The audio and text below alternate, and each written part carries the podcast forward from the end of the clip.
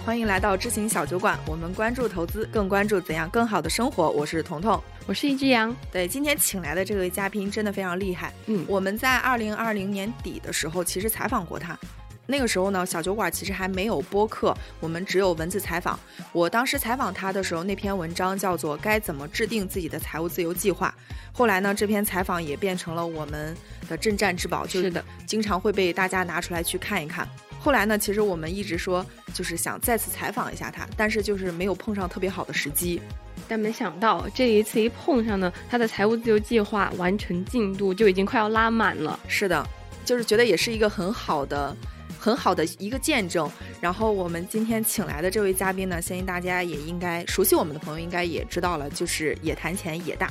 没错，我们终于终于把野谈钱野大请到了我们的小酒馆现场。嗯。是的，非常开心，先鼓个掌吧。对，先鼓个掌啊！但是呢，在这个节目正式开始之前，彤彤，我们要不先跟不太熟悉“也谈钱也大”或者说财务自由这个概念的朋友先介绍一下吧？可以。呃，财务自由呢，其实就是指你不再依赖于自己的固定工资，而是靠自己的被动收入就能够非常有底气的选择自己真正的生活。呃，其实我我觉得就是不上班也有钱花啊。对。然后野谈钱呢，他其实是一位财务自由的实践者，他从二零一七年开始就开始实施了自己的财务自由计划，目标是三十岁之前达到五百万的本金。那他现在三十岁，然后他真的要实现了。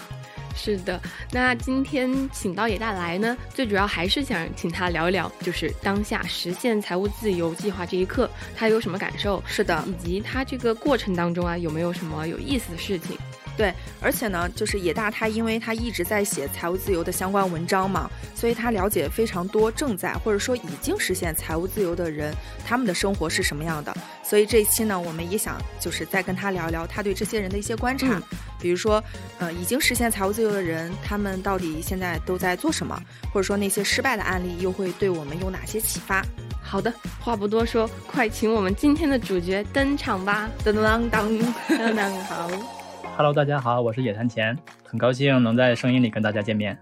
对我，我记得是之前我们在二零二零年底的时候采访你的时候，其实当时你是财务自由进度基本上是百分之八十左右，然后你现在是基本上已经拉满了，对吧？嗯，对的，现在基本上是我我自己觉得哈，就是已经算是完成的状态。虽然那个数字还没有到，但是我觉得我们当初对于生活的一些构想啊，然后。呃，想要过的这种财务自由生活的方式，实际上我们现在已经开始一步一步的实施自己的计划了。对，我记得野大好像是你是先不工作，然后才实现财务自由的，对吧？嗯，对，就是是一个很巧合的事情。就是说，其实我是本身是定了财务自由计划，然后是正在按计划往前走。就是原计划是说我实现了财务自由之后，我就可以不工作了。但是我没有想过说，啊，我立刻就是实现财务自由，我就不上班了。其实对于不上班这个意愿，我是没有特别强的。但是就是因为某一次时间有一点点，中间有一点点意外嘛，就是当时是工作上的事情，工作上有一点变动，然后就是我要在工作上花特别多的时间，就以至于我可能没有办法再去好好的去写我的文章，然后去做我自己喜欢的事情。那个时候呢，实际上我财务自由进度应该是六七十吧，就是在二零二零年的年初。嗯，我就在想说，那我二选一怎么选呢？那我就最后其实我就选了说，那我就先不工作了吧，我就来，嗯，专专心弄我，比方说我喜欢写东西，然后我就专心去写作，然后把其他的事情暂时放下，是我本来就会做的事情，但是是一个很意外的原因让它提前发生了，是这样的。嗯，就是我有看到野大在公众号里面写过那个。呃，是叫 Sam Dogan 这个博主吗？他就是退休退的特别早，那个带着两千万美金退休的一个大叔。嗯，对他，他是三百万美金折合到两百两千万人民币。哦，两千万人民币，对，嗯，那个大叔他就有一次分享过，说他自己其实特别后悔他退休的特别早嘛。然后我就想说，你会不会也有同样的困惑呢？嗯，我是没有这困扰的，就是我和他的情况其实不太一样。他的情况呢是，他达成了财务自由。然后这个时间，他就果断的决定离职了。但是那个时候，他有做一件很遗憾的事情，就是说，他觉得自己很讨厌上班。但是实际上，他讨厌的只是当前的这个职位、当前的这个工作状态，而不一定是上班这件事本身。所以说。当他急于辞职了之后，他就他就很后悔的一件事就是说，我已经自由了，然后我可以离职，那为什么我没有借这个借着这个机会多去尝试一下其他的职位？实际上，我们在工作的时候，在上班的时候的这个状态和我们如果已经实现了财务自由，但是依然在按照原来的节奏在上班，甚至说是同样的岗位、同样的任务、同样的工作，但是实际上他最后的体验会是完全不一样的。所以说，我觉得他的这个比较遗憾的一件事吧，有可能就是说他达成了这件这个目标之后，立刻就决定辞职，而没有说给自己一点点时间、一点点空间去感受这个变化。对，就是我如果说我不喜欢上班，那么我不喜欢的点到底是哪里？他没有这个中间这个时间去把它好好的想清楚，所以说就会有一点点遗憾。但是我当时的情况呢，是因为我只能二选一。嗯，我我当时是有有一点点冲动在了，有一点点赌的成分，就是因为我当时其实我有大概百分之八九十的信心，我能把我自己写写东西这件事情，我能把它做成。但是其实也没有完全的信心，而且当时也其实也没有什么稳定的收入，其实大部分事情都还都还没有。但是当时我是这么想的，就是说，因为我只能二选一，如果说我选择留下工作，暂时放下其他的，那么以后我的标签就是。我是某某某公司的谁谁谁，那这样一来的话，给我留下的就是别人来找我，或者说我们建立一些联系，是其实是因为我的这个公司的身份，它不是因为我自己。二零二零年初，当时其实我的公众号关注大概应该有嗯七八万吧，大概是这样的。就我觉得说写作这件事对我来说，它它是我完全是我自己的事业，就是说大家来关注我来看我，其实是因为我，而不是因为我是某个公司的谁谁谁。这是一个，这是一笔我自己的财富，所以说，如果让我二选一的话，我我会去选择做我自己的事情，这是一个非常正确的选择。但是当当然，我不是建议大家说不上班，然后就立刻就去搞自己的事情，因为我当时的那个状态，其实第一个就是我写作这件事情有一些起色了，对，写作这件事情我已经有一些起色了，我知道我自己能做成，就是我不能不能百分之百确信，也没有说当时也没有说要稳定的收入，但是我知道说。我有一个大概的方向，我知道自己往应该往哪里走，不是一个完全冲动的选择。而且当时那个情况，虽然我的财务自由还没有完成，但是你想，我我计划是攒下五百万的本金，然后当时其实虽然只有六七十的进度，其实也是两三百万，也是也不算是一笔小钱了。而且那个时候呢，那个野太也还在正常上班，家里的那个有一份固定的收入，所以说这个时候就是对我来说。安全性是有保障的，然后前进的方向也大概是明确的，所以在这个时候我会选择去离职。但是并不是说离职就一定是一个对的情况，还是要考虑综合考虑说我们当下的风险以及前进的方向是否明确。对我自己还对你那个观点还特别感兴趣，就是说上班，我觉得上班其实也不等于工作。有些人可能就是不喜欢上班的状态，或者说目前公司的氛围或者什么。嗯，但是如果说你自己不管财务自由还是没有自由，其实你都应该有一份自己想做的事情。嗯，我我想问一下野大，就是因为如果说你是做公众号的话，其实就是你是在以野谈钱这个野谈钱本身去做一些事情，这其实属于你的一个个人品牌。但如果你在某一个公司里边，你可能是借助于这个平台去做一些事情。嗯，那像财务自由的人，是不是大概率或者说更多的人都会去选择一种自由职业呢？嗯，我觉得不是的，其实。就是选择自由职业还是选择上班，实际上跟你是不是财务自由的状态没什么关系。就是因为自由职业和上班其实各有各的优缺点吧。就是上班的缺点呢，就是说你的工作是别人派给你的，你不一定会喜欢。我觉得这是上班的时候我最大的苦恼。嗯，自由职业的时候最大的苦恼就是你不知道自己该做什么，因为没有人会给你派任务了。而且上班的时候呢，一件事我我我只要完成老板的嘱咐就可以了。比方说，老板布置了一个任务，即使这个任务可能是错的，或者是说这个任务本身有问题，但是只要我把这个任务完成了，大部分的责任就已经解决了。我不会说因为这个选择这个任务错了而承担太多的责任。但是当自由职业的时候呢，你要为你自己的每一个选择负责。所以这个时候呢，我的一句总结吧，就是说，上班的时候闹心更多，自由职业的时候呢焦虑更多。就是说。两种缺点，你要看自己能受得了其中哪一种糟心的事儿。当然，就是如果说要二选一的话，那其实我还是会选择自由职业。对，当时我觉得其实还有一个人给了你底气，就是野太有工作。对，就是他当 时还是有比较稳定的收入的。对，野太承担了所有，在那一刻。但是但是后面的话，就是对我们其实也算是一个接力吧。就是那一段时间，可能我的收入特别少，特别不稳定，他承担了家里比较多的。但是到后面呢，就是我这边一点点就是稳定下来了，然后而且是我们自己的一份事业，然后呃，我们的财务自由一点点实现了。这个时候就是我转过来去给他底气。开始的时候可能我不是很稳定，然后他他给我们底气，他给他来给我底气，是从家庭里我那个获得能量。但是等到到后面一个阶段呢，家庭这个组织逐逐渐的成长起来了，这个时候就是家庭向外给予能量，我觉得是这种感觉。是，那你们现在的一天大概都是怎么安排的呀？嗯，其实他现在还在上班，就是他现在的话是在家里办公，然后我现在的话是时间是相对来说是相对灵活一些的。嗯，之前的一两年，虽然我在自由职业，但是其实我的时间安排是比较固定的。嗯，上班的时候可能大家比较讨厌，嗯，每天固定的时间起床，固定的时候下班，然后觉得这件事情那太不符符合我的人性了。然后我就是应该随便的上下班，随便的就是自由一点嘛。但是实际上就是很多时候，我们等到真正进了财务财务自由状态，或者说是进到自由职业状态，可以一天安排自己的时间的时候。反而会特别特别注重说一定要有一个固定的节律，就是有一个故事蛮有意思的，就是那个富兰克林小时候，富兰克林他们家里的就是会给他很多的约束，很多的规则，然后让他去每天养成固定的习惯呐、节律啊，什么时候起床，然后做什么，他就特别不满，特别不开心。然后有一天他妈妈就决定说，OK，好，那你自己决定这件事情，你自己决定你一天想做什么。然后他妈妈当时在日记里就写到说，出于自愿，他又回到了之前那种。完全规律的状态，就是说，当我们我们现在很多时候我们的状态其实已经是一个很好的状态了，但是因为这状态是别人外加给我们的，所以即使它是一个好的状态，我们也会抵触它。但是当我们能够自由的选择的时候，即使这是一个完全一样的结果，但是因为它它是我们自己选择的，我们自己发现的，那么我们就会很认同它。所以说，其实我的现在的那个规律生活的其实还是。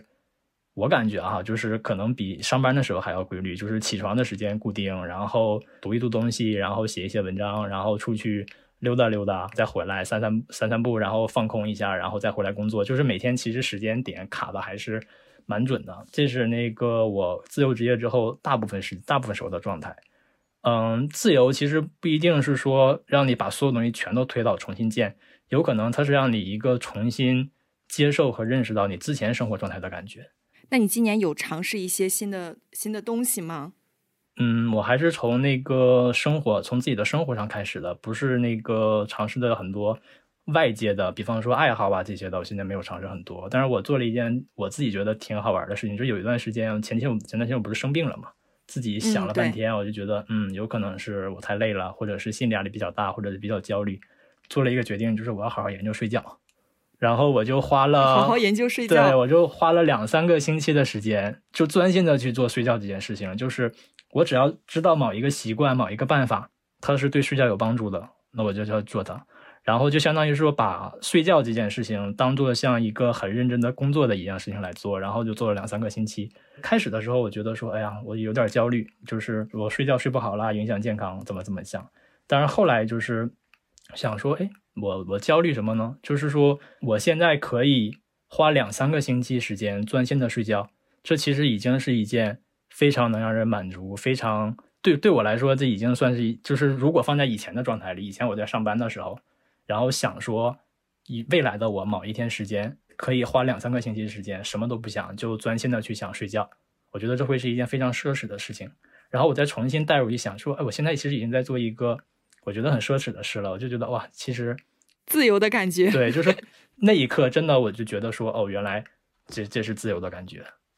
对，对我我突然就野大你这么说，我就突然想起你在公众号给我非常大启发的一件一一句话吧。你说世界是水，其实我们人是容器。你刚刚就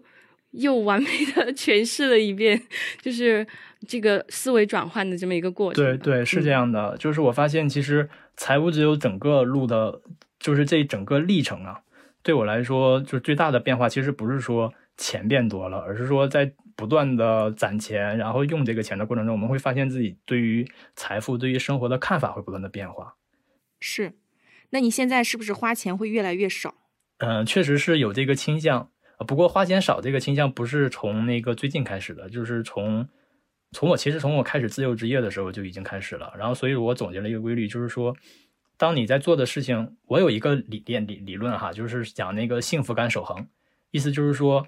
一个人维持生活的状态，保持自己每天能够开开心心的、能够高兴的这种感觉，其实是需要每天摄入固定的幸福感的。但是有的时候呢，可能我们从自己在做的事情里面摄入的幸福感不够，或者说。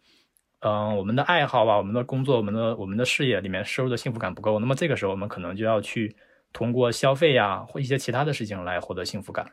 但是我发现，当我做自由职业之后，一个变化就是工作这件事情本身能给我带来很大的成就感，然后对于消费的需求反而就一点点就变小了，就是因为因为那个我我自己有明确的预算嘛，就是有多少钱每个月有多少钱，我不能花超，或者说如果花超了我需要补。所以说我在消费的时候就会相对来说克制一些，我会先把所有大件想要的东西，当然小来小去的我不会放进去，就是大件我会放在愿望清单里面。然后每当我想买东西的时候，我把愿望清单排一个序。比如说我想买一个电脑，我在为了这电脑攒钱，但是某一个时刻我可能突然就被安利了一双鞋，我就特别想去买这双鞋。但是当我把这个鞋加到愿望清单的一瞬间，我会发现，哎，我要买电脑的，电脑的优先级会比。鞋高，所以说我就特别喜欢愿望清单这个工具，它会不断的提醒我说你到底想要什么，你真正想要的东西是什么，我就会一直用这愿望清单。当我能只能在工作里，能在生活里本身做的事情充满幸福感的时候，那么再通过消费去从外界获取幸福感这个需求就会变低。我觉得是有这样的一个变化。对，因为你现在进度不是百分之九十九点三八，我记得啊，九九八三，差不多。九十九点八三，就是这个是这个是十二 十二十二月末的数据。现在是其实因为市场下跌，稍微跌了一些嘛。但是因为我是每个月末统计一次，对，所以其实我会发现你在去完成这个财务自由的时候，数字可能只是一个非常基础的一个部分，衡量的一个点，它可能不是你最终去衡量的一个因素嘛。对，是的，就是就是那些对我们生活中至关重要的东西，其实往往都不是能用数字来直接衡量的。就比方说，我能用我的数字来衡量我现在有的钱和我的目标。比方说，我有，我的目标是五百万。当我有四百五十万的时候，我知道，OK，这笔钱是五百万的百分之九十。但是这个时候，我真的财务自由的状态已经到了百分之九十吗？那其实是不一定的。我举一个例子啊，就比方说，以前我经常会这么想，就是说，我觉得我突然就，万一某个时间我突然就中彩票了，然后我就有了很多钱。那么从数字上来讲，我可能是已经实现了财富自由的，但是如果这个时候我没有任何的投资能力，我没有任何的理财能力，就是这些方面这些思考我都没有。但实际上，即使是数字达标了，其实可能这个时候财务自由的进度可能还都是百分之零、百分之十几。就说数字这个东西实际上是不能衡量全部的东西的，它能给我们一个参考，但是它并不能不能准确的告诉说我们在哪。其实很多东西其实反而是要听，是要是要跟着自己的内心的感觉走的。对，其实也也是你说的嘛，财务自由的目标其实不是数字，而是而是你自己的一个有一个永续的一个现金流。对，那个现金流，现金流这个其实也是也是这样，就是说数字呢能衡量我们有本金，我们有多少本金，但是实际上我们真正能够给我们自由的感觉，实际上是我们支支配财富的能力。就比如说给我五百万，但是如果没有理财的能力，全都把它花掉了，那这个时候这五百万其实它就不是财务自由。它有可能反而会让生活变糟，但是如果有了这五百万，但这个时候我已经有了匹配的投资能力，我可以通过这五百万获得一个稳定的现金流，然后或者说我已经有了一个稳定的理财的能力，我可以很容易的管理我的消费。比方说，我计划消费一个月是五千，哎，我就能做到。我已经有了这方面的基础的能力。其实管理财富的这个能力，还有处理我们财富的关系，才是我们。财务自由这一路最重要的衡量的标准，这个数字呢，它是一个正反馈，就是比如，比如说我投资能力提升了，我赚到了钱，然后我理财的能力提升了，我消费下降了，这个时候我们的钱会变多，它给我们一个正反馈。但是这个钱并不能反过来告诉说这件事情是对的还是错的，或者说钱也不能准确的告诉说我们在哪，而是回回到底还是要回到我们自己自己身上。对，就是一方面是你的这个花销嘛，另一方面其实也是你的投资。因为如果你只有本金这么多，但是它不能够持续去增值的话，你后面你可能也不能不一定能赶得上这个时代的发展。就嗯。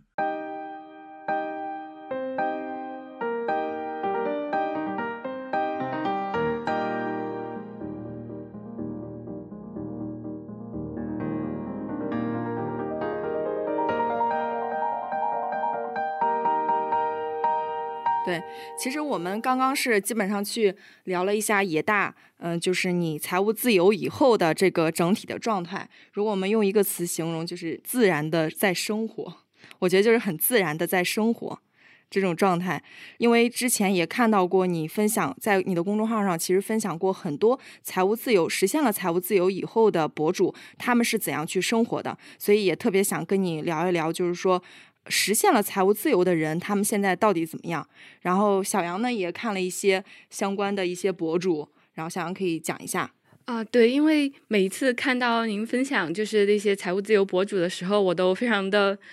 迫不及待的就跑去听他们播客啊什么的。然后所以说在这一部分就可能想跟野大展开聊聊，就是这个实现了财务自由之后，这些人他们的生活的一个状态。嗯，那我了解到的信息就是，其实实现财务自由可以分为大概可以分为两个派别嘛。第一个叫做 Fat Fire，就是那种非常也不改变自己的生活方式的；一个是 Lean Fire，它就是说的是也许就非常的节俭，然后就是我们说的比较抠门儿这一种嘛。然后我就想说，呃，这两个派别就是也大，你你比较就是倾向于哪一种，或者是两个派别里面就分别最最有代表性的，也许可以跟我们分享一下。呃，实际上实际上这这两个派别我都不是特别的倾向，甚至是 对，甚至说这个这个分类标准，实际上，比方说很多人会说把财务自由分成 Fat Fire、Lean Fire、Barista Fire，就是说。那 fat fire 就是说收入高开销高，lean fire 呢就是说比较节俭，然后消费低，然后那个 bar barista fire 也就是说我是财务自由的自由自由现金流没有那么高，但是我还有一份工作，事情。但是其实我觉得说财务自由其实没有没有太大必要这么这么去分，因为这些东西东西都是表象，就是自由自由其实最重要的就是一件事，就是我们拥有的资源超过了我们的欲望。嗯，其实不管怎么做的话，就是特别好，就是就是 fight fire，他的欲望比较高，但是他拥有的资源也超级多，所以说你你呢，你的资源超过了你的欲望，那么你就是很自由的。lean fire 呢，他虽然可能手里的资源没有那么多，但是他可能通过自己的，比方说他做的事业他很满意，他的生活状态很满意，那么他对物质的需求，他的欲望相对来说就会降低，那么他其实也在一个欲望小于资源的一个状态里，就是说。不管是哪一种财务自由的状态，如果我们能够保证自己的欲望控制在我们的资源之下，那么我们就是自由的。但是如果说，嗯嗯，比比如说 f i g h t fire，它会给人一种错误的感觉，就是说我不需要我控制控制自己的欲望，我只要赚钱超级快，会花钱会赚钱，我只要会赚钱，我就绝对可以永远自由下去，然后我就可以呃一直就是想做什么就能做什么。但是实际上，我我我个人觉得，就是这这是会给人一种的错误的印象，就是说，其实欲望这件事情是要引导他的，就是不能说不应该是有一种感觉，就是说我的欲望可以无限大，只要我挣的钱多，我就不需要，我就不需要去关注它，不需要管理它，只要我的钱够多就行。其实不是这样的，就是不管是哪一种自由，它都涉及到一个你的资源和愿望的平衡。如果你的资源增长的足够快，你保证你的欲望在资源之下，那么你就是自由的。如果资源不是很多，那么你能保证，如果本身我的那个欲望很低，即使我的资源不够多，我依然是自由的。不管是哪哪一种自由的方式，其实它归根结底就是这一件事，就是你要权衡好自己的欲望和自己的自己所手里的资源吧。嗯，那我们也可以聊一个比较具体的人嘛，一个具体的博主的话，对你有没有印象？嗯，我觉得可以给大家讲一个挺好玩的事情吧，就是这件事情不是从财务自由这件事开始的。但是他最后却回到了财务自由这件事情上，回我觉得其实这这我的这个故事有可能也许能比讲其他博主的故事更能给大家一种感觉，就是财务自由的人的一个生活的状态。就是说野太之前有一个他关注了一个做菜的博主，那段时间我们特别喜欢吃那个越越南米粉儿，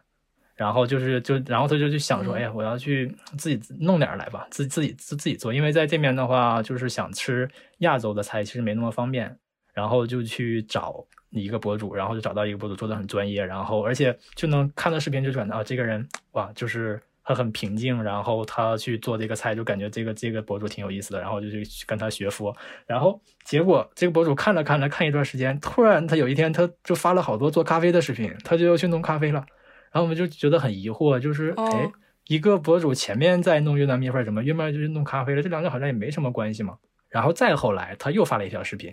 然后就是给大家讲说他自己的财务自由历程，然后他是怎么实现财务自由的。然后我这时候我才发现，哦，原来这其实也是一个财务自由博主，同道中人。对，然后很有意思的就是说，如果没有这条视频，我们回头看他在做的事情，先搞佛，然后又去搞咖啡，没准每天又去搞了一些什么其他的事情，会觉得说这个人怎么，他到底在干嘛？就会就会觉得这个人好像会很奇怪。但是当看了最后一条视频的时候，说他讲到财务自由，发现哦，就会有那种恍然大悟的感觉，就感觉他前面做的所有的事情，其实都是理所当然的，很合理。对我觉得其实这个故事给我的印象很深，就是说我觉得他也能够间接的回答说，自由之后的到底应该是一个什么样的状态。是我原来也在想过，就是这个事情给我一个什么感觉呢？就是说，比如说，如果说我们再去看到一个人这段时间在干这个事情，那段时间又该又在干那个事情，好像传统的印象里是会觉得他好像有一点不务正业，好了，干什么事情没有长性啊，或者什么。但是在你聊的这个过程，比如说你会说你会花两到三周的时间去研究怎么样好好休息。你我我知道你之前也研究过，呃，就是怎么有提高那个运动的势能，就是有氧势能，就是你会去花一些时间去。呃，去研究一些自己感兴趣的方向，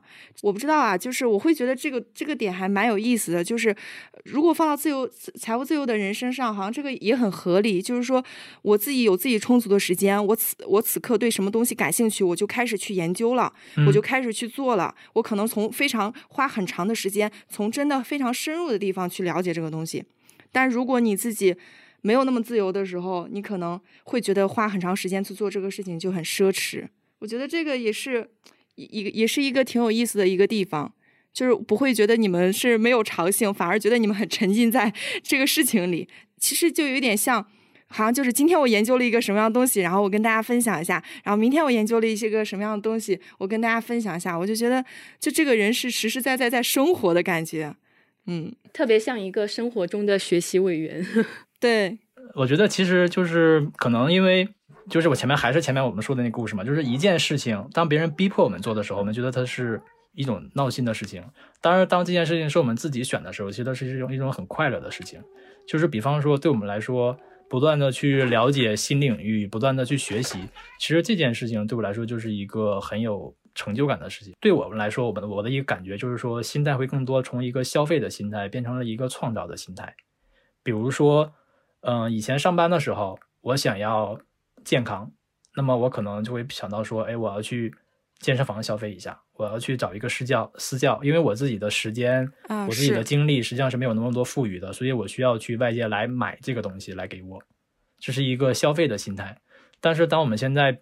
时间呢各方面比较灵活、比较自由了之后，就发会发现其实创造这个过程是很有意思的。比如说，当我们看到一个菜特别想吃的时候，可能以前就会想说，哦，这东西我要去买。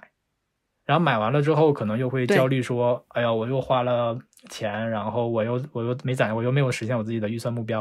然后有可能其实是一个相对来说有一点点纠结的状态，就是一方面想要这个东西，另一方面又要又想省钱。但是等到那个就是现在当一个比较现在带着那个创造的心态来的时候，就是看见一个想要东西，我就想说：“哎，这个东西我有没有办法通过消费以外的途径来获得它？比方说，我能不能去尝试一下？”种植啊，我自己种啊，因为这件事本身其实也本身也很好玩，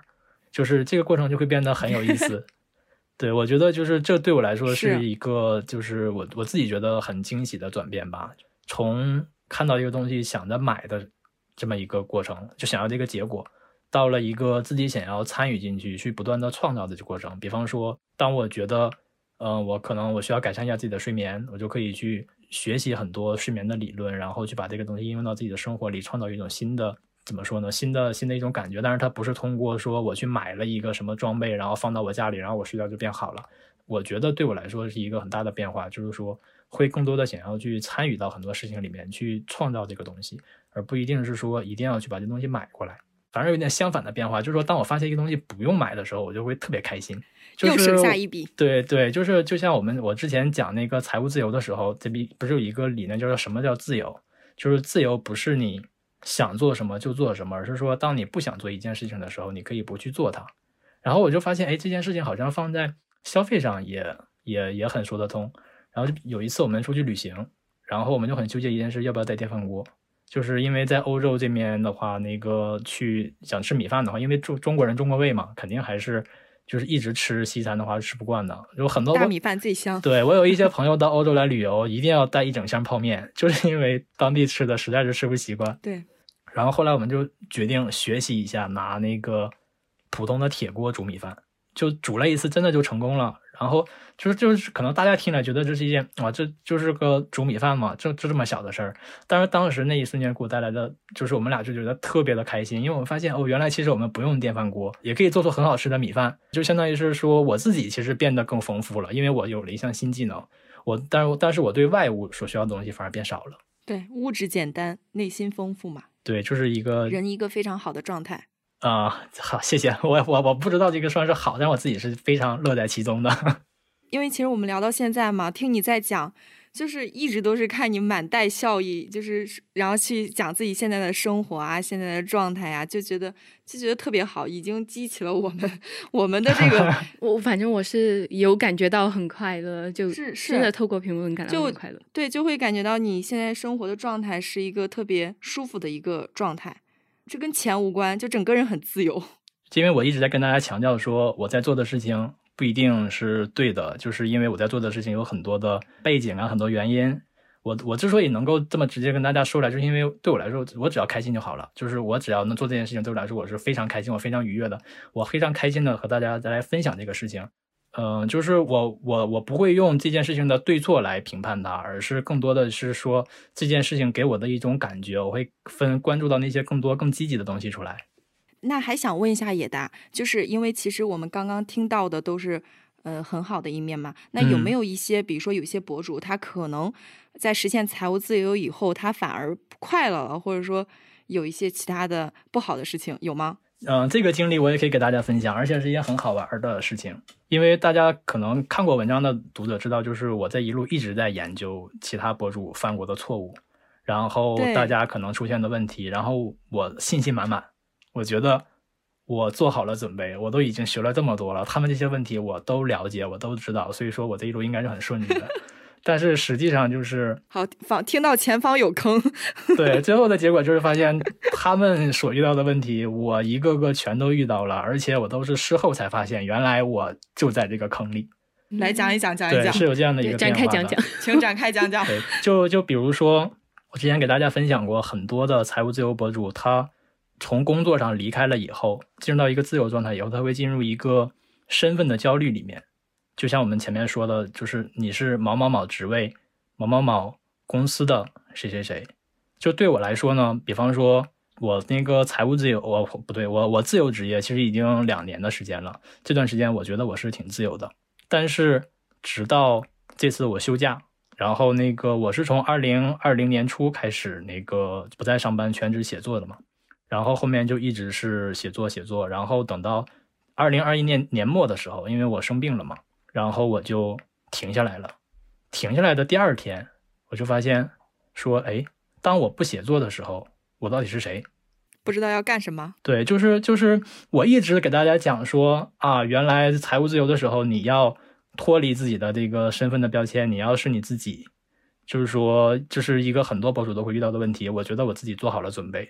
我真正停下来的时候，我才发现，哎，我不知道我自己没有写作这件事情的时候，我是谁。就是大家来找我是为什么？为什么会和我相处？就是就是当我放下写作了之后，我突然发现，哎，我好像我怎么就是写作？之前是其实我一直在这么一个状态里，但我自己是不知道的。但是直到我放下了这件事情，我才意识到说，哦，原来其实写作这件事它不是这样的。就是怎么说呢？就是当有一个我们会当我们一直在做一件事情的时候，我们就会把这个标签放在自己身上，觉得这就是我。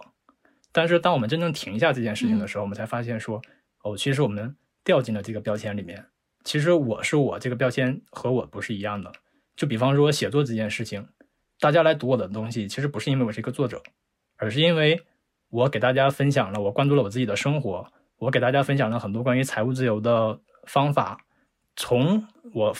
开始休息了之后，我才发现说，哦，其实我的标签不是一个作者，我是我。但是我这个人呢，我特别喜欢研究生活，我特别喜欢研究财务自由。我觉得这是那个一个就是自由路上会遇到的一个困惑。因为我研究了很多博主的经历，我知道会有这个问题在。但是当这个问题真正发生在我身上的时候，其实我是没有觉察到的。直到说我真正的已经解决了这个问题，我才发现哦，原来这个问题其实已经发生在我身上了。我大概发总结发现了一下，就是说关于财务自由，大家想到的可能不好的方面，主要都集中在财务上。就比方说，一说到财务自由，大家第一反应就是：哎，你遇到通胀怎么办呢？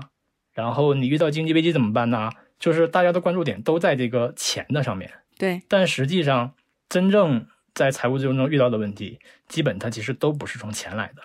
它基本都是从你的生活之外的，就是和钱之外，到有有很多博主有，甚至有的博主就是出现他生活里遇到各种各样的问题。唯独财务一点问题都没有。这个我印象特别深刻，就是野大你提到的有一个博主嘛，他就是呃实现了财务自由之后，然后遭遇了一连串的打击。然后首先是家庭破裂，就是和他老婆离婚了，然后又 又身体也好像不是很好，但是反而收益比预期的更高了。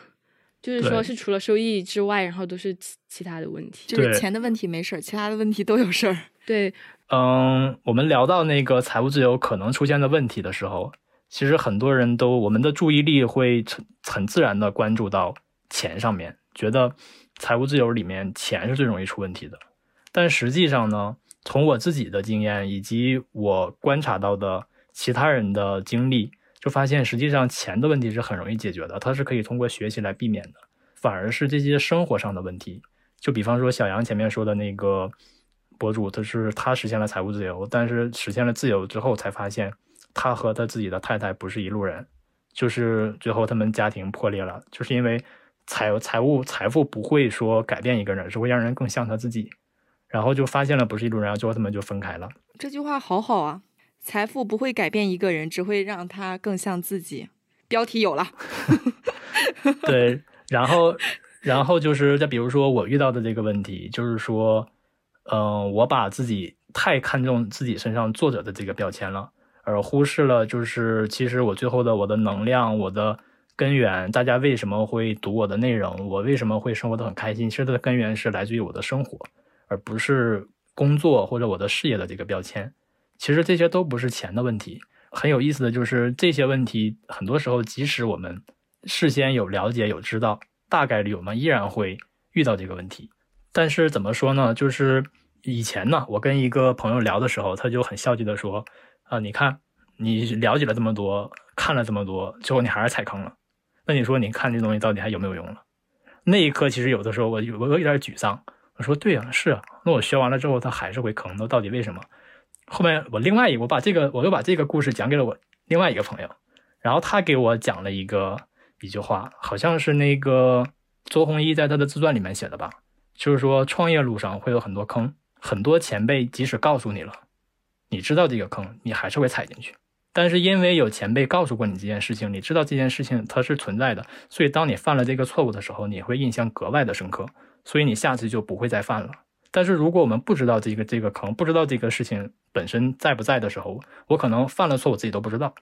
所以说，就是事先的学习很很可能不能帮我们避免错误。就比方说，我给大家在这里分享了很多我在财务自由路上踩的坑，那么可能大家在自己实践的过程中也会遇到这些问题。它不能帮大家避免这些问题，但是如果当大家遇到了这些问题以后，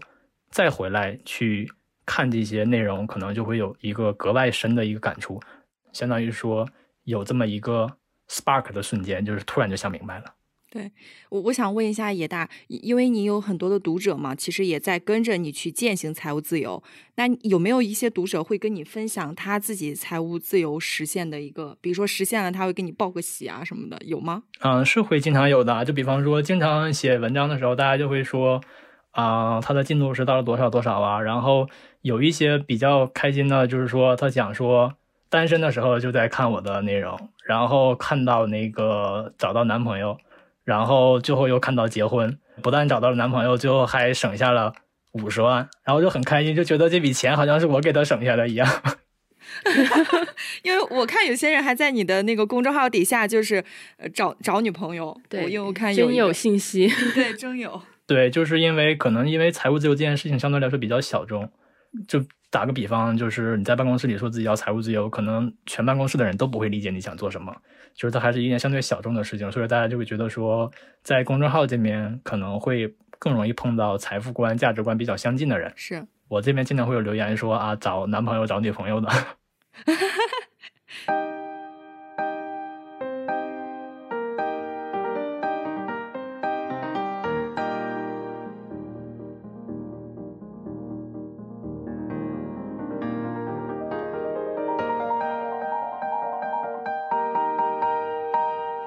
刚刚已经就是听野大就是非常由内而外的这种 开心的去表述了财务自由就是以后的一些情况嘛，就是我们现在呢也可以从美好的现美好的这种畅想中就回到这个现实。比如说我，因为我我在二零二零年采访你完以后，呃，因为我们采访的那个主题就叫做该如何参考去制定一份财务自由计划，呃，我当时其实是有按照你的那个介绍去做了一个财务自由的计划，先跟听。众分享一下，其实当时是分为三个阶段。呃，第一个阶段是你可以先去覆盖你本身的一年的支出，这是一个阶段。那第二个阶段呢是你可以覆盖你的工资收入。然后第三个阶段是你可以有一个整体的一个大目标，比如说像野大，它其实就是五百万的一个整体的一个目标。那你可以分阶段的去完成你的一个财务自由计划，但我会发现我自己在实施的过程中啊，随着这个年龄也也来了，也来到了这里，毕竟今年也结婚了，然后就会就会面对一个非常现实的一个一个一个情况，就是会发现，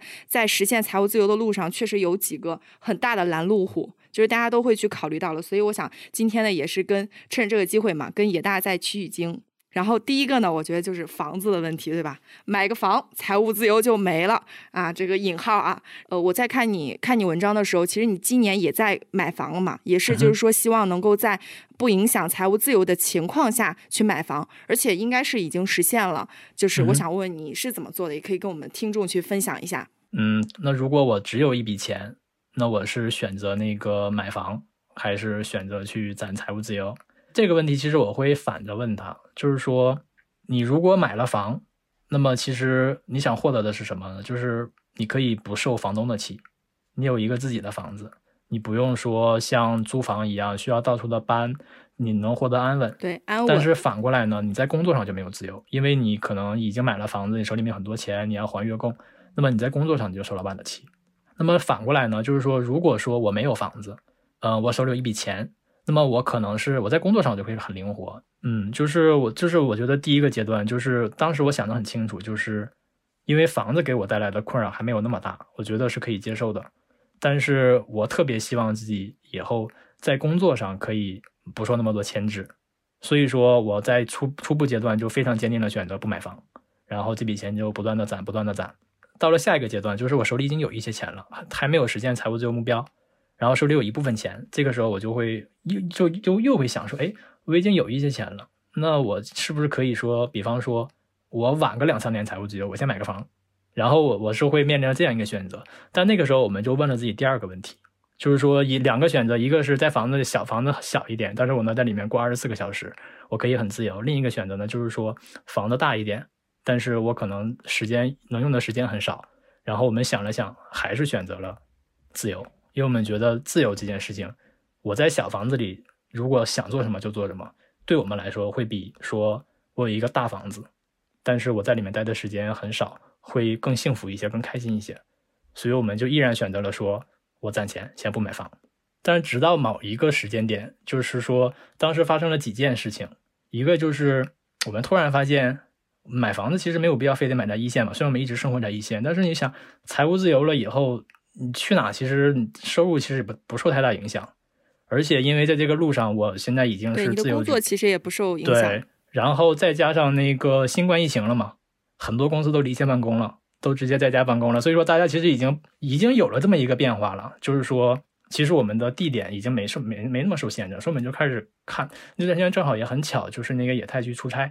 然后到了一个城市，发现那段城市很漂亮，然后结果一看房价又很便宜。所以我们就在想说，哎，那我们是不是可以考虑说，去一个二线城市买房？所以我们后来找啊找，找啊找，就找到了一个自己感觉很满意的房子。就是而且就是中间这个变化特别有意思。就是当我手里有，比方说有一些钱的时候，在一线看房子很很很焦虑啊。就是你只能你你要不断的想自己什么不要，因为手里就这么多钱，房子又超级贵，然后有的时候就想，我是牺牲地段好呢，我还是牺牲朝向好呢，我还是牺牲户型好呢？就是不断的去 去纠结，去不断的牺牲自己，就会有这种感觉，觉得啊，我什么什么都买不起。但是到了二线城市之后，就发现一下，哇，这里好便宜啊！我怎么什么都买得起？我可以要地段好的，而且还可以在地段好的里面选。户型好的，然后又可以在户型好的里面选朝向很好的，就是就是采光好的，对这一个这个变化就给人感觉哇，好好惊喜啊！就是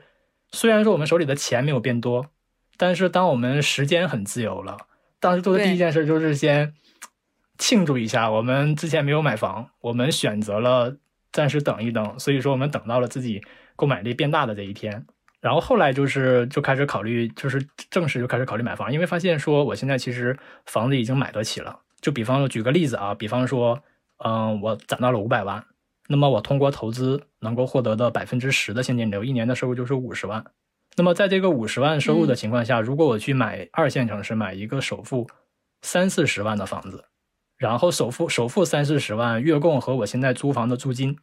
其实又没差。那你说算来算去，其实就发现这个房子对我的负担其实已经很小很小了，甚至可以说它对财务自由没有影响。就比方说，我财务自由本金我有四百五十万和有五百万，可以找到兼顾的方法。对，其实就已经可以兼顾了。就是发现了自己已经到了时间和地点自由的这个临界点以后，选择就变得特别多，然后就更容易找到了自己兼顾买房的这个这个方式。然后当时就决定说啊，我一定要去二线买房。然后后来就看来看去，再一个当时也有一个变化，就是说希望有一个自己的房子。就财务自由常常是这样的，就是你看自己是哇，我我很我很厉害，我很我很行，但是别人其实看你的时候是侧目的，就是这人到底干什么？就比方说，如果一个人去在德国找找房子，然后房东说你干什么？如果你跟房东说我是一工程师，我是一个程序员，那房东会特别乐意的把房子租给你，因为你的收入很高很稳定。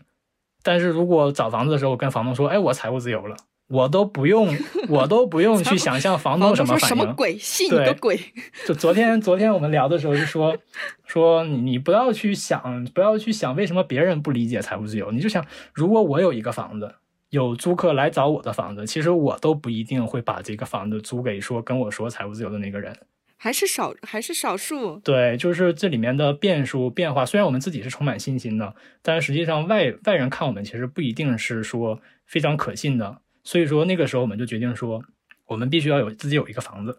就是因为我们到了那个自由的状态的时候，如果我们手里没有房子，那实际上就算我有了钱，我有了收入，其实依然不自由，因为这个这个时候我没有办法自由的选择说我的房子，我我怎么生活，可能到时候连住的地方都没有了。那这样一来肯定是不可以的，所以说我们决定说我去买一个房子，然后后来我们就开始决定说买一个很小的，就是因为就是我们这个目标嘛，就是对我来说是保底的、安全的，保证说我有地方住。但是后来看一看看一看，就正好在那个我们即使我们这种比较理性的人呢，就是自己标榜是觉得比较理性的，但是在买房这件事情上，确实就是很容易会被一些自己很喜欢的东西吸引走，就比方说。我们开始看的是同小区里一个很小户型的一个基本的房子，跟我们现在住的差不多大。结果看着看着就发现，说，哎，这个有一个特别喜欢的，然后户型什么的朝向都很好，就都很满意。但是那个房子就比那个我们之前的预算高了一些了。这时候我们就重新做了一次评估。嗯，原来计划呢是三四十万的房子首付，然后月供比我们的房租还便宜，我们可以很轻松拿出来。但是到后来呢，发现这个房子它被涨到了八十万，它的月供和我们的那个现在的房租是基本持平的。这个时候我们就要重新考虑说，这个房子我到底能不能负担得起？就是因为有不断的这样一个过程，就是说决定到了买房，但是到选房的时候要重新考虑一次。但是我们后来想了一下，就发现说，虽然说这个房子比我们预算要高，但是因为这个房子是一个期房，它要两年之后才能交房，它的首付比原计划高出了四十万。但是这一两年的时间里，有可能其实我我的钱我重新又攒出了，已经高出了这个首付的钱，所以说最后我们就选了这个房子。我觉得是这样的，就是自由路上，他买房和财务自由其实它并不是一个相互冲突的，并不是总要二选一的，很多时候都是相互成就的关系。然后要要不断的去考虑这里面的，不是说我开始决定买房，我就一辈子都不买房，因为我们的生活状态是会不断发生变化的，我们的需求也会变化。对，人生阶段也会变化。对，就是说他们会每到一个不同的阶段，财务自由和买房的关系都会发生变化。就比方说，我最开始的时候，我手里就一点钱的时候，那其实财务自由和买房可能是竞争的关系，因为你这笔钱你要么去买房，要么去财务自由。但是你往后走着走着，就就会发现说，财务自由和买房变成一个相互成就的关系。因为我买了房，所以我自由状态其实是更稳定的，因为我有自己的房子，我不用去受房东的限制。但是也因为我有财务自由，所以说我在买房的时候选择是。更丰富的，我可以去选自己更容易负担得起的房子。其实他们是一个相互成就的关系。对，其实也是看你在什么阶段去买，然后你拿多少去买，你买在哪里。就是现在，其实国内也有很多就是拿着一线工资啊，然后会在二三线城市去生活的人，买房的人其实也蛮多的。对，然后我我还想问一下，就是问一个细节问题，比如说你的本金，就是你现在积累到的钱，已经可以让你负担，比如说去买一个房子的时候，你的那个首付，你是先定首付的预算，然后再去看房子，还是说是先看房子，然后再看自己能不能能不能 cover 住？我觉得是一个不断校准的过程，就是我们带着我们带着预算去看房，但是看到了房子，可能又会回来重新考虑我们的预算。但有一个核心，我觉得是。很重要的就是说，我们当初买房到底是为了什么？就比如说，我们当初买房是为了让财务自由之路能更稳，因为我可以不用受房东的影响。那么这个事情，我我我要考虑清楚，我得要抓住它。也就是说，对我来说，房子不管怎么买，一定是不能影响我的自由状态的。对，就是财务自由是优先于买房需求。对，就是预算、预算、预算和看房这两个事情是可以相互调节的。但是背后我们买房的那个动机是不应该变的。对，是。其实还有一个可能是容易被大家忽视到的一个忽视掉的一个地方，就比如说家人的这种不理解。因为其实你有时候你跟家人去说的时候，你说我我以后目标就是财务自由，不上班。家人其实有时候可能不是，比如说他没有了解过相关的一些信息的话，他其实是可能不太能 get 到你的想法，他可能还有可能以为你在做梦。对，就是不务正业，是不是？还担心你。然后，所以我就特别想问一下野大，你在第一次跟野太说这个事情的时候，野太是什么样的反应啊？嗯，其实我我是这样的，就是我不是说有了一个想法，然后立刻就。就开始说，哎，我要财务自由，如何如何？实际上我是有一个渐进的过程的，就是在这个之前，我想想跟他说是什么时候，应该我们俩达成一致，在和家人达成一致的时候，应该是二零一七年。但是实际上我自己投资是在二零一二年，然后我自己开始记账的话，应该是在二零一四年。就意思就是说，实际上我也在有财务自由这个想法之前，实际上已经是在投资上做了很多，而且确实是。嗯，收益还可以。然后我在记账理财这件事情上做的也是还 OK 的。然后在这个情况下再去和家人谈的话，其实大家就会容易接受很多。实际上换位思考，如果说一个以我我我的家人平时以前没有投过资，然后没有理过财，突然就跟我说他要财务自由，那可能其实我内心也是会觉得说靠不靠谱。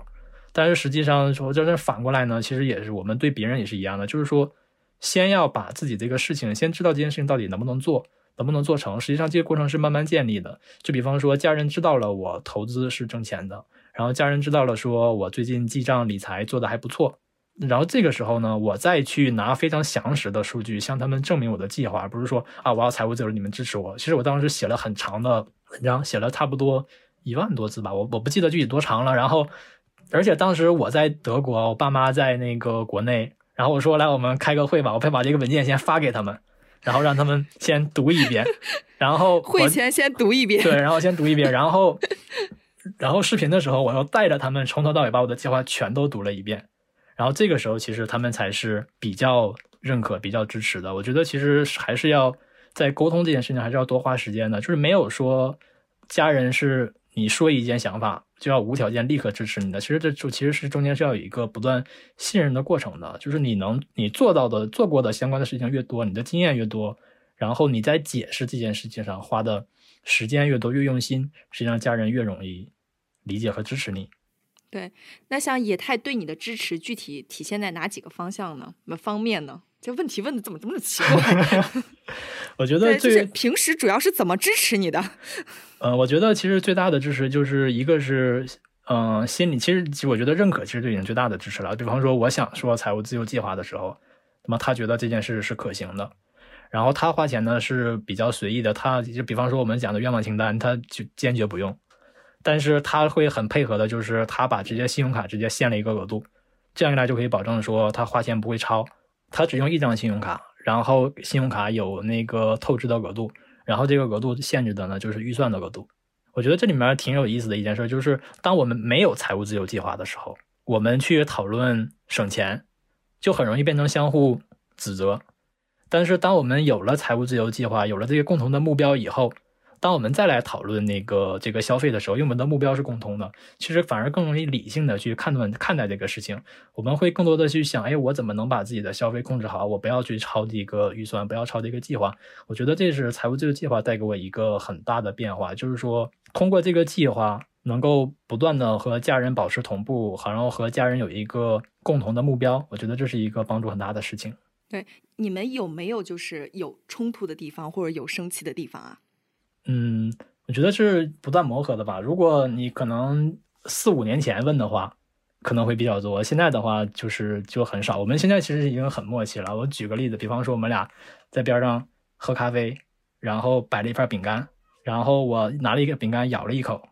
还剩一半，突然发现野太在对面喝了咖啡，看到我的饼干，然后我就知道说啊，我就把手里的饼干递给他了，他他想要我手里剩的这一半。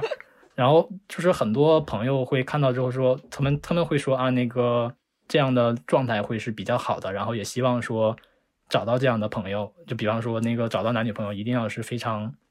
契合的嘛。但实际上，其实我们是一个不断磨合的过程。就是我们刚刚，对我们刚刚认识的时候，其实是我认识他的，我们认识的时候其实还没有财务自由计划这码事儿呢。然后其实我当时我也还还没有开始投资。对，对于我来说，我觉得是特别有帮助了啦。就是对你找对象有帮助吗？对，就是因为 我现在的情感状态就是一个母胎 solo 的状态，然后甚至在去年年底，然后我就分享了一本书嘛，就是如何避免孤独终老。人家那个书里面一个非常核心的观点就是说，你必须要认清楚你你想要什么，然后你要。完完全全的对自己负责，然后再以这个为基础，然后去寻找一个自己的伴侣，然后就真的世界上没有什么一蹴而就的事情，然后就像野大说的一样，也要就是不断的磨合嘛。嗯嗯，那你最看重什么？你看野大也开始了，我们我很好奇，八卦小组上线。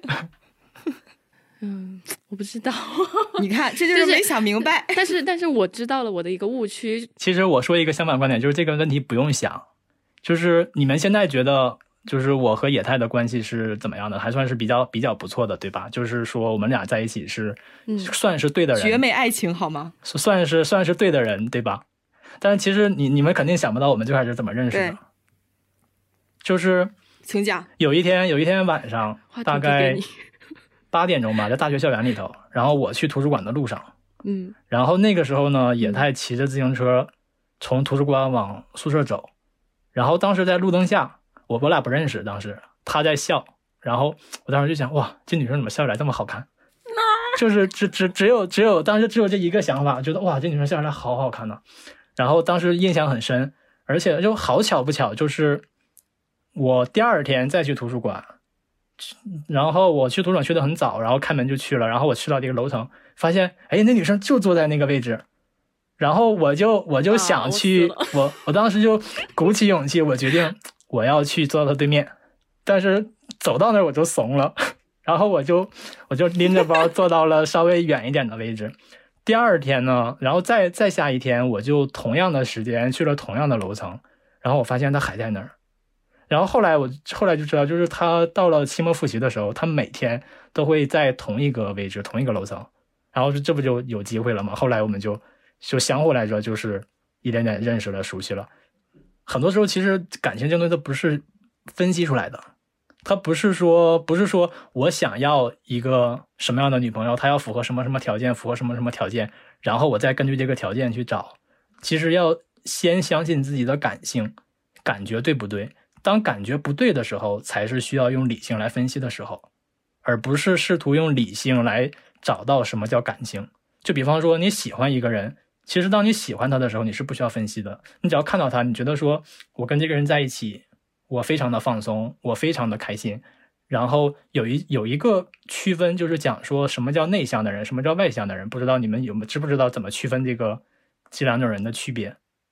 就有一个嗯，您讲，您官方的定义就是讲说，内向的人在和人交流的时候是在消耗能量的，他需要定定期的回到家里去一个人待着，把这个能量恢复回来。但是外向的人呢，他出去的时候是和是在获得能量的过程，他很享受这个过程。实际上，我我给大家我给你们讲这个就是内向外向的区别，其实不是不是讲这件事本身，而是说获得能量的这个过程实际上是。很关键的，就是当遇到对的人，我们和他在一起，觉得很开心，觉得很快乐的时候，我们感觉到自己跟他们在一起在获得能量的。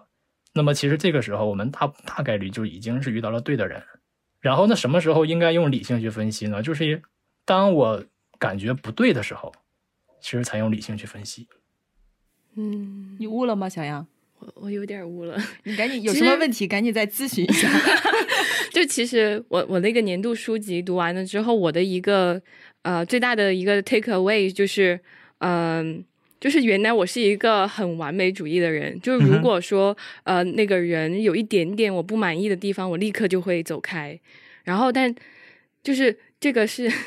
就是我花了这么多年的时间，我都没有意识到自己有这个问题。然后今天就野大你跟我说这些之后，我又领悟到一点，就是说。就真的还是要相信直觉吧。就有些时候我真的动用理性，动用的就太太多了。有些时候真的要相信身体，相信感觉。对，我相信就是就是有的时候，很多时候其实不用想太多。当你和一个人在一起，觉得非常开心，觉得非常舒服的时候，实际上大概率就是对的。因为其实其实人的感觉实际上已经综合了很多因素了。比方说你们聊的时候，对方愿不愿意听你说话。然后你愿不愿意跟对方表达的想法，实际上最后都都会体现在我们的感觉上，就是我们觉得这件过程很很舒服、很开心。实际上它已经涵盖了很多东西了。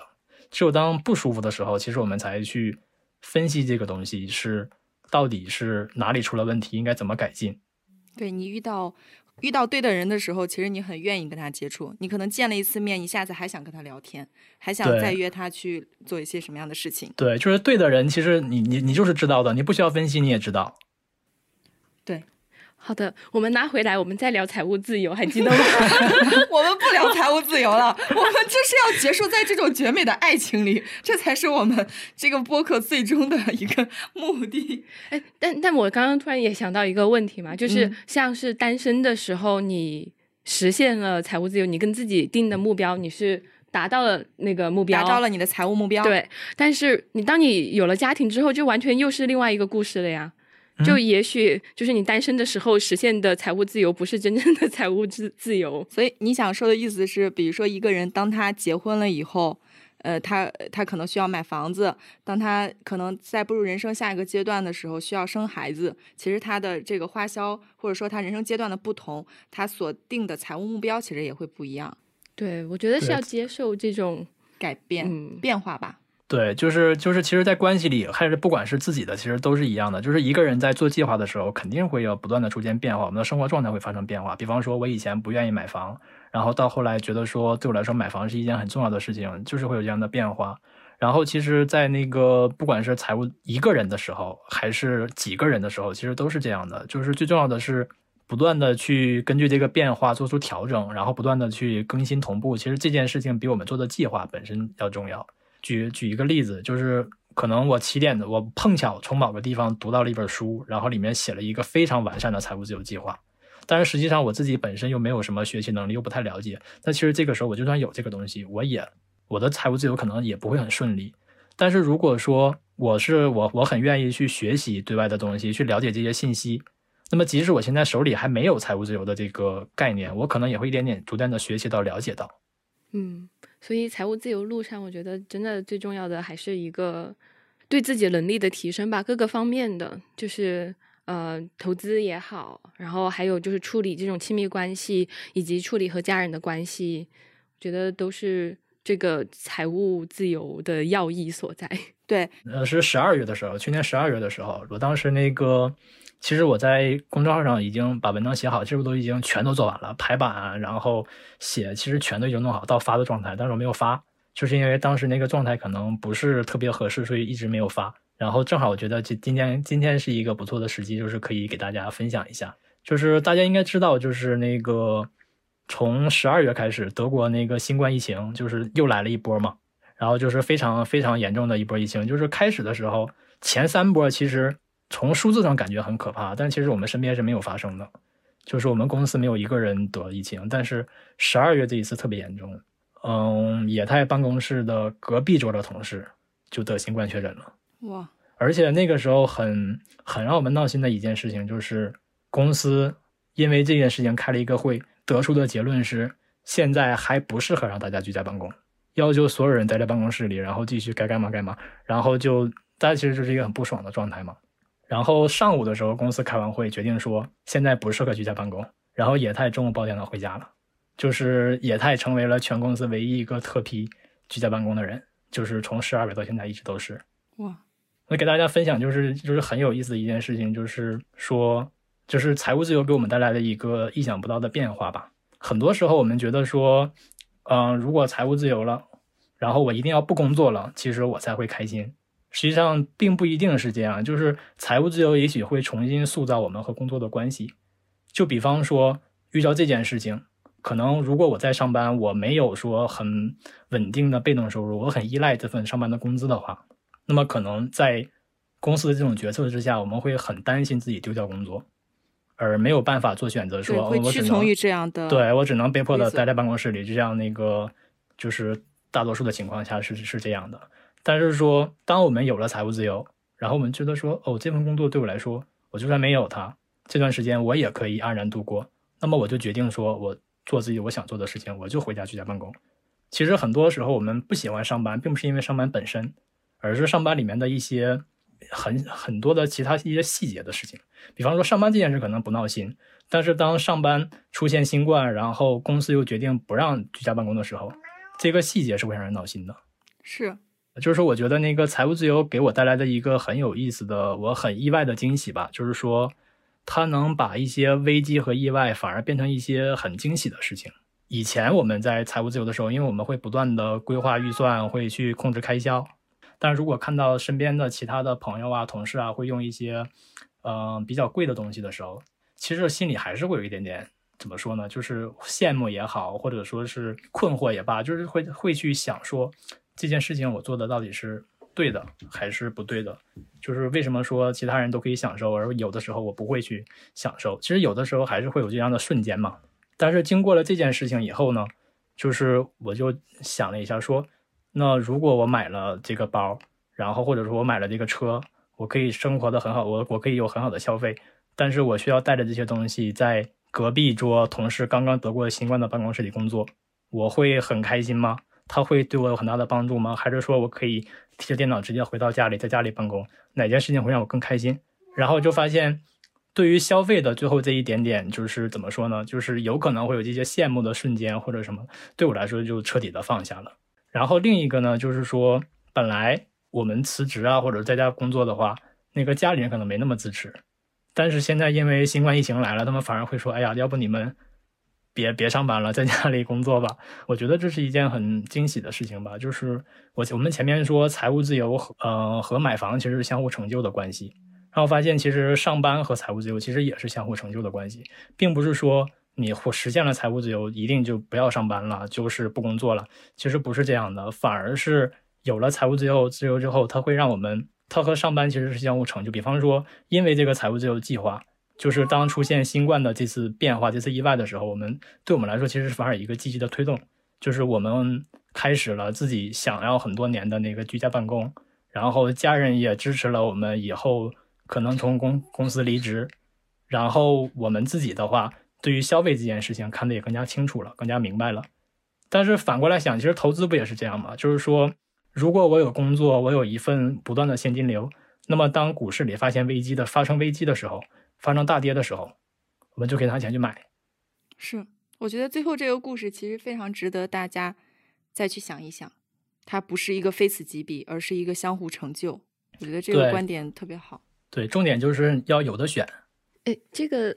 又让我想到你在公众号分享的这个智慧发言，就是可能说，就是 “fire” 这个词嘛，就是呃，财务自由加早一点退休，早退休。嗯，财务自由是适合每一个人的，但是早退休未必嘛。然后就想说，这个财务自由其实最终给我们的是一些选择的底气，对，它让我们可以选择在工作上 say no，这是一个，以及说你想尝试别的行业的时候，它仍然可以给你这样一个尝试的一个底气。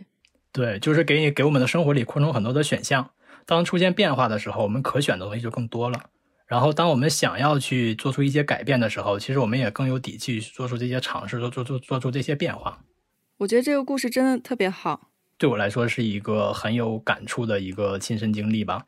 就是在那一个瞬间，我就在想，哦，我多年的做的这个计划，果然没有让我失望，会有这么一个感觉。对，那就让我们在这样的一个故事里边结束我们今天的播客吧。然后最后呢，也祝大家二零二二年就是投资顺利，有勇气去实现自己的财务自由，然后有更多的选择权。